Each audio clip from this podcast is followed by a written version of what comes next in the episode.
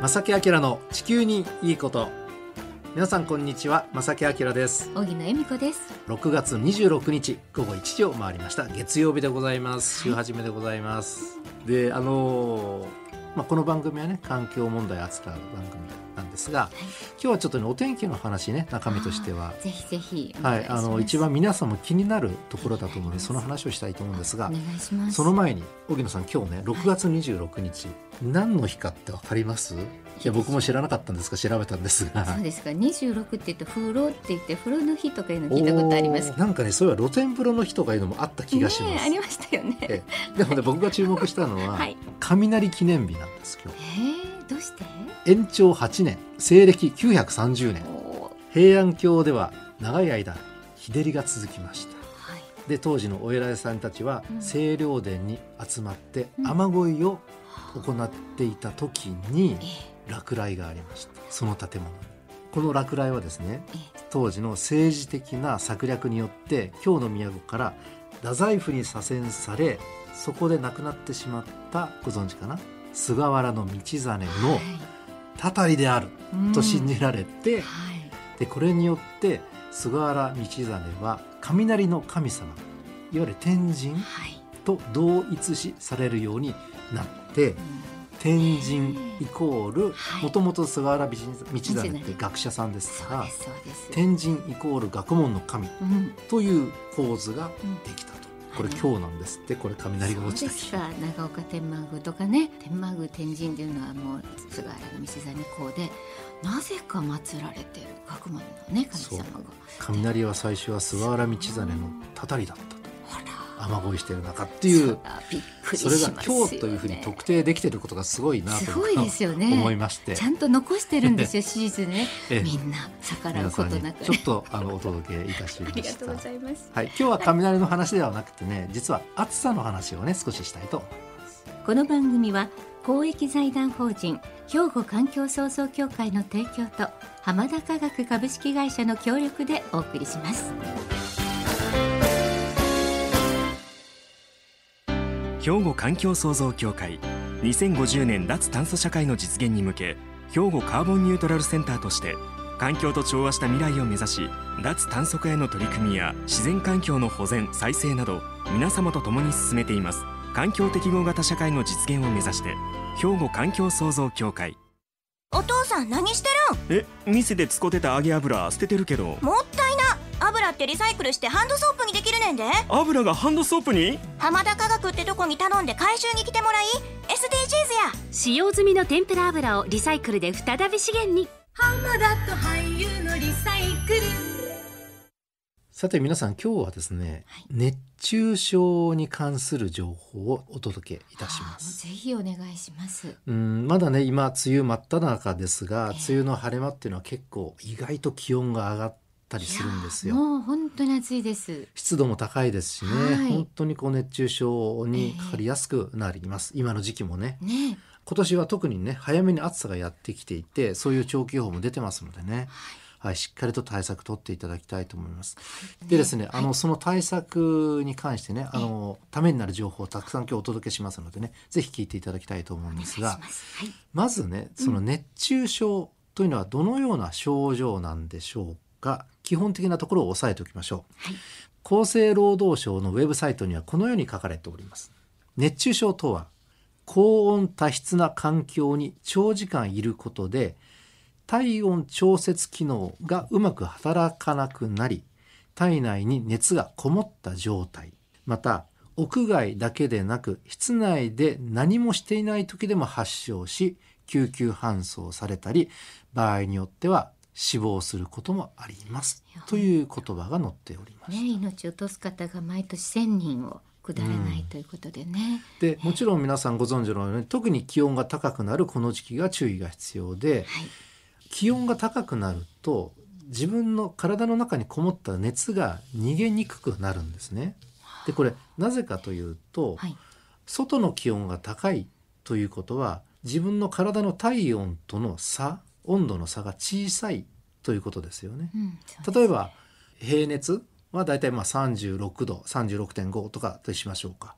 で外の気温が20度だったらこの差によって体の熱って外に出ていくんですよね出ていきやすいええ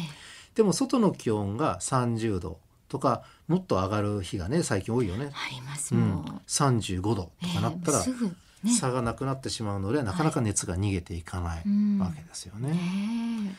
で暑くなると汗を皆さんかきますねえ。はいこの汗をかくということは体を暑さから守ろうとする人間の働き、人間に備わってる働きです、はい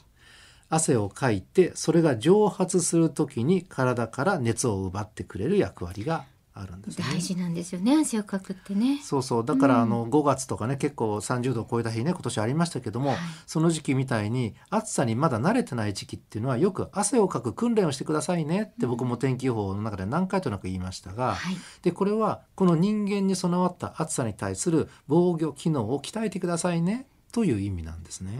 ただしなんですが汗をかくことによって体温を下げる効果はこれあります。でも同時に体の水分出ていっちゃいますよね。本当にそれから塩分などのミネラルも体からどんどん出ていってしまいます汗と一緒に出てねいきますねでそうなると血流が悪くなるのではい体調に異常をきたします、なるんですね筋肉の痙攣はいひどければ脳貧血うんなどを引き起こすんですね、ねえ危ないですので、まあ、熱中症かなと思ったら体温を下げる工夫これ必要ですそれと同時に、はい適切な水ミネラルこの補給が重要になってくるということですねというわけなんですね。は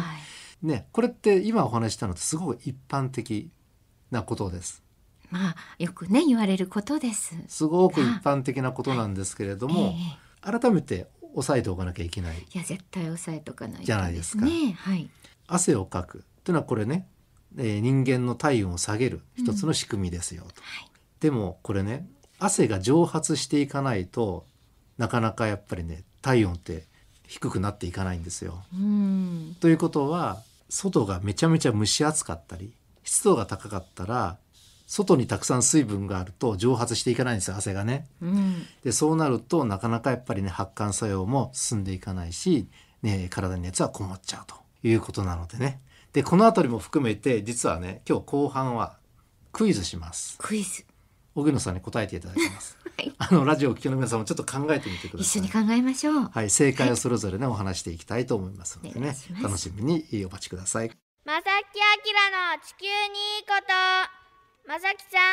ん、おぎのさん、頑張ってね。えさて今日は熱中症についてねお届けしています、まあ、い地球環境とはちょっとね違うものかもしれませんけどもいやいやいやでも今の時期すごく大事な情報なのでね、大事今ですよ日ねお届けしたいと思いますが、はこれからはですね、はい熱中症の嘘本当ということでクイズ形式で進めてまいりますはいゲームですクイズです皆さんもちょっとお考えいただきたいと思いますね、はい今ね予定してるのは全部で6問かな、もうありますね6問一応用意しております時間が許す限りはい進めていきたいと思います、さてではいきます第1問です熱中症嘘本当第1問暑さの中運動をする場合自分が汗をかいているかどうかが一目でわかるように速乾性の衣類は避けるべきだすぐ乾いちゃうから、うんこれは嘘でしょうか本当でしょうかうん、なんか結構ね速乾性の衣類がうん夏場は出回りますよね。そうですうか、ん、 でも汗かいてるの分からないと自分が熱中症になるかどうかって分かんない、うん本当だ。一緒に運動する仲間がこれいつ汗かいてるな熱中症危ないんじゃないかって分かるんだったら、うん速乾性やめた方がいいんじゃないでしょうか、でもね見るからにね汗だくの自分がすごい汗じわがいっぱいつくからって気にしてそういう子を選んだりなんか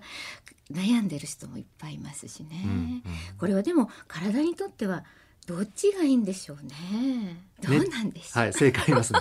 熱中症対策をしっかりとするんだったら、はい、速乾性の衣類にしてくださいした方がいいんですか。もう速乾性を選んでくださいあ、そうなんですか。これはなぜかというとその見た目汗をかいてるかどうかが大事じゃなくてえかいた汗がすぐに蒸発することが大事なんですよあーそして体温下がるわけだからねそうですね。だからうん乾きやすい衣類を選んでくださいなるほどじゃあね、だからあの夏場えにえ速乾性の衣類が出回るこれ正解正なんで解すでよもちろんもそちれろをん選ぶ方がいいんですねそうそう選んでくださうんい、ね、自分が汗をかいてびしょびしょになる衣類じゃなくてすぐに乾く衣類を選ぶことが大事になりますはいさて、えー熱中症の嘘本当第2問ですじゃんじゃんプールで水泳をする場合ははい水に入るため熱中症の心配はないおーさあこれは嘘でしょうか、本当でしょうかなんか体が冷えるから冷えますよね、はいまあねあある程度の水温じゃないとプールの授業ってないけれども、ええでも冷たいことは冷たいですよね。ですね冷えますよねはい水に触れてるからなんとなくこうひんやりして汗もかかないけど、熱中症になるかならないかとか心配はどうなのかっていうのはこれちょっと皆さんどう思います かさあどっちでしょうか小倉さん。喉乾くといけないような気がするから、うん心配はないっていうことはないと思うんです、うん私はねうんでもどうかわかんない正解は心配ありです。ありなんですねだからこれ嘘ですよね。そうですかでプールに入る時も実は泳ぎますよね。はいで人間って運動すると当然汗かきます。書きますあの水の中でも汗はかきます。はいということは、えー体の中の水分というのはどんどん出ていくので、えー熱中症対策としての水分補給今喉乾くってね荻野さんおっしゃいましたけど、ええ水分補給っていうのはめちゃめちゃ大事よく僕も一生懸命プールでね泳ぐと上がるとめちゃめちゃ暑いんですよ体がね、暑いですね、うんだからあのプールの水の中に入ってたらね体温はそんな上がらないかもしれませんけれどもでも上がってるんですよね中はねなので熱中症は起きますのでねプール授業をする時も十分に注意してください気をつけてくださいね、はいさて熱中症の嘘本当第3問でじゃんすじゃん高齢者の方でも暑いなとかあー喉が渇いたなという自覚がなければ特に熱中症対策の必要はないさあこれは嘘でしょうか本当でしょうかいやもう荻野本当にこれはもう心配で思う言う言って嘘ですよこれダメダメそうと思ってしまいますはい小木の意見そうですはいこれは嘘です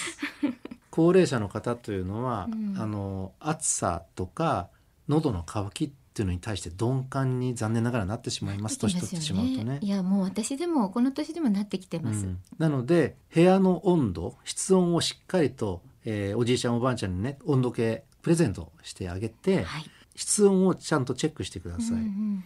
で異常に室温が上がってきたら、えー暑いなって感じなくても喉が渇いてなくても、えーまあ、エアコンつけるとかそれから水分の補給っていうのはこれ時間区がなくてもしっかりとしてください。私必要だと思いますはい本、当にこれすごく大事なことですねね。さあ、えー先行きましょうか。あります、えー熱中症の嘘は本当第4問じょんじょん子供は汗っかきなので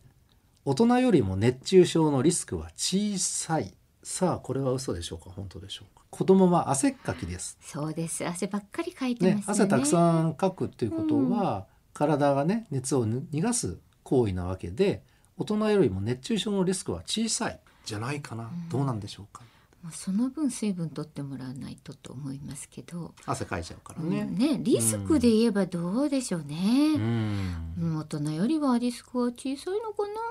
正解はこれは嘘ですな嘘ですかはいはい、確かに子供って汗っかきええね、あの体の表面積と大人の表面積って比べたら子供の方がね圧倒的に狭いじゃないですええか、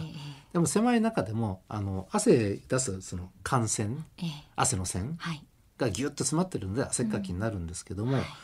その発汗作用自体はまだまだ成熟できてないんうーんですよ、だから熱中症のリスクが必ずしも汗っかきだから小さいというわけでなくて逆に対応しきれなくて熱中症にかかる可能性はリスクは高い。あるんですねうん、なので、えー子供もしっかりと特にお子さんをねあの子供たちはえーよく様子を見ていただきたいと思います。はい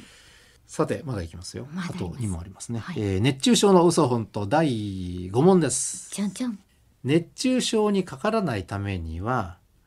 あー喉が渇いたと自覚した時に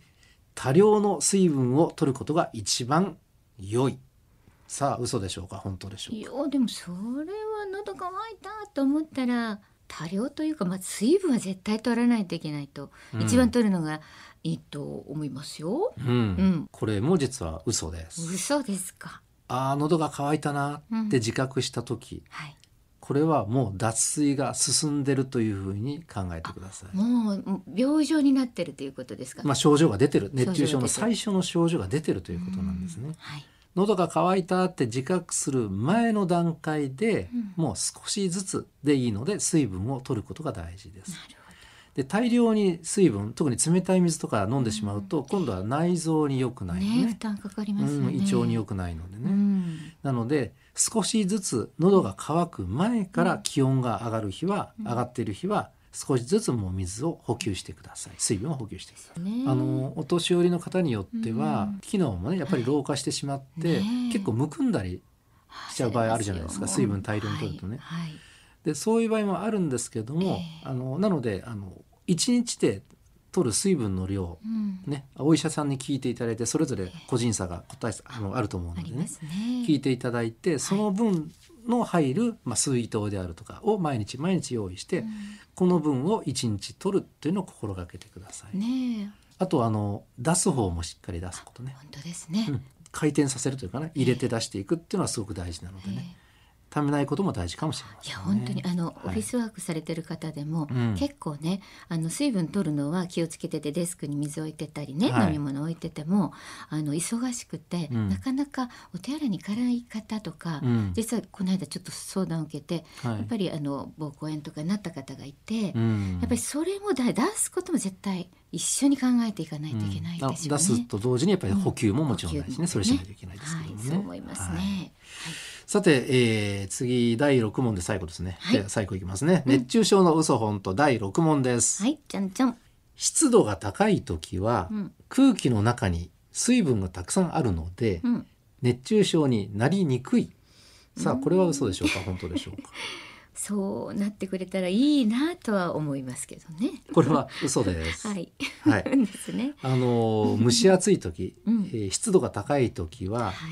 かいた汗が蒸発していかないので、うん。体温がなかなか下がりにくいんですよねえ蒸発しないと体温下がらないんうんおですっしゃっね、てました。なので蒸し暑い時が一番熱中症にかかりやすいです。というふうに考えてくださいこれは本当気をつけないといけないんですね。、はいやいやいやえー今日用意した第、えー6問ね、この,、うあの問題は本当に全て基本的なことで、あはいのこれをぜひ守っていただきたいと思いいやま。ですもどっちかなと思うようなことばっかりね出てきたので、んあのぜひ正しい知識を持っていただきたいですね。あの繰り返しますけれども、はいこれから暑さの本番を迎えますいのやでいやね、本当本当。あの正しい知識を持ってこの暑さを乗り切っていただきたいと思います。